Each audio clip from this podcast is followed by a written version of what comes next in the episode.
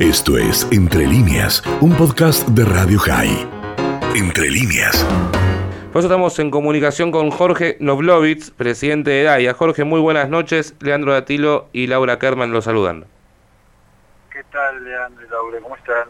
Muy bien, un placer escucharlo nuevamente. Jorge, bueno, estuvimos contando un poco lo que sucedió ayer en, en Balvanera, lo que sucedió en este accidente o en este choque eh, en el cual terminó siendo una víctima no solamente por el hecho vial, sino también de antisemitismo, Esther Dominique Dayan. ¿Qué se puede contar sobre esto? Ya, eh, yo creo que últimamente los incidentes terminan en este, en este odio y sale lo peor de cada uno.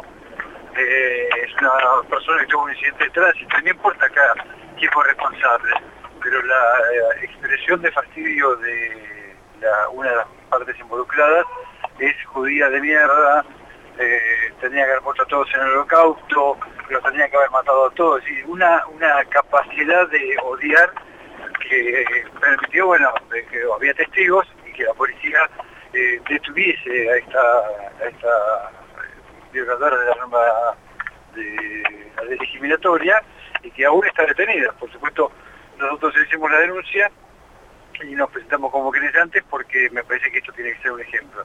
Eh, hace poco hubo otro en Córdoba y estos episodios están sucediendo cada vez con más frecuencia, cosa que ustedes saben que no era tan habitual eh, antes, eh, antes de ahora.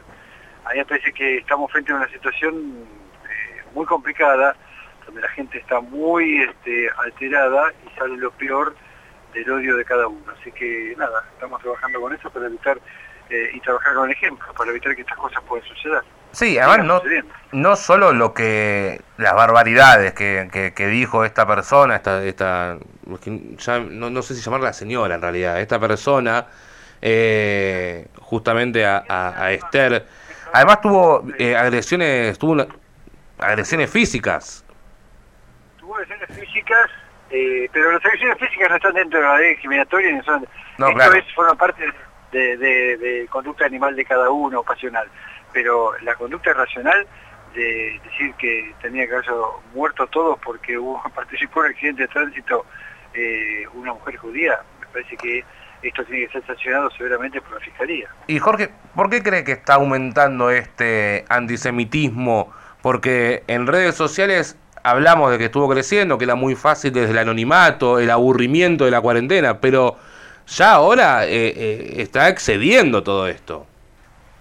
Bueno, me parece que ya no, son las redes sociales como habíamos hablado hace algunos programas, no se acuerdan, eh, me parece que está el mundo está atendiendo a una conducta discriminatoria y antisemita. El mundo está preocupado, pasa esto en los campos de, de las universidades de Estados Unidos, en Europa, caminar por la calle con kipá en algunos lugares de Francia es imposible, es este, materia de agresiones. La verdad es que mm, creo que no estamos haciendo lo adecuado, Leandro, para trabajar sobre este tema. Estamos, eh, creo que hay que hacer una alianza global para que estas cosas eh, sean definitivamente erradicadas. Después de la Shoah, todos pensamos que después de tanta tragedia y tanta miseria, esto no que estamos en una escalada que nos preocupa muchísimo. El que habla es Jorge Knoblovitz, es presidente de DAIA. Bueno, y justamente separando un poco el tema de, lo sucedido ayer, mañana también se ocurre una fecha muy importante, se cumple un nuevo aniversario del atentado a la Embajada de Israel. También otro hecho antisemita y terrorista que ocurre en, en nuestro país. Eh, ¿Cómo podemos pensar nosotros, después de tanto tiempo, y viendo los hechos que están sucediendo, de que esto, un atentado, no se va a volver a repetir. No, el terrorismo del mundo todavía está activo. La verdad es que yo espero que no suceda nunca más en ninguna parte del mundo y por supuesto menos en Argentina. Pero eh, en Argentina lo que tenemos de distinto, lo que nos distingue es que mi atentado a la embajada, mi atentado al edificio eh, de Amidaya eh, fue resuelto así que todavía estamos como hace 27 años. Eh, así que me parece que la, impunidad es lo que distingue a la, a estos atentados de otras situaciones donde los culpables fueron fueron responsabilizados, están detenidos.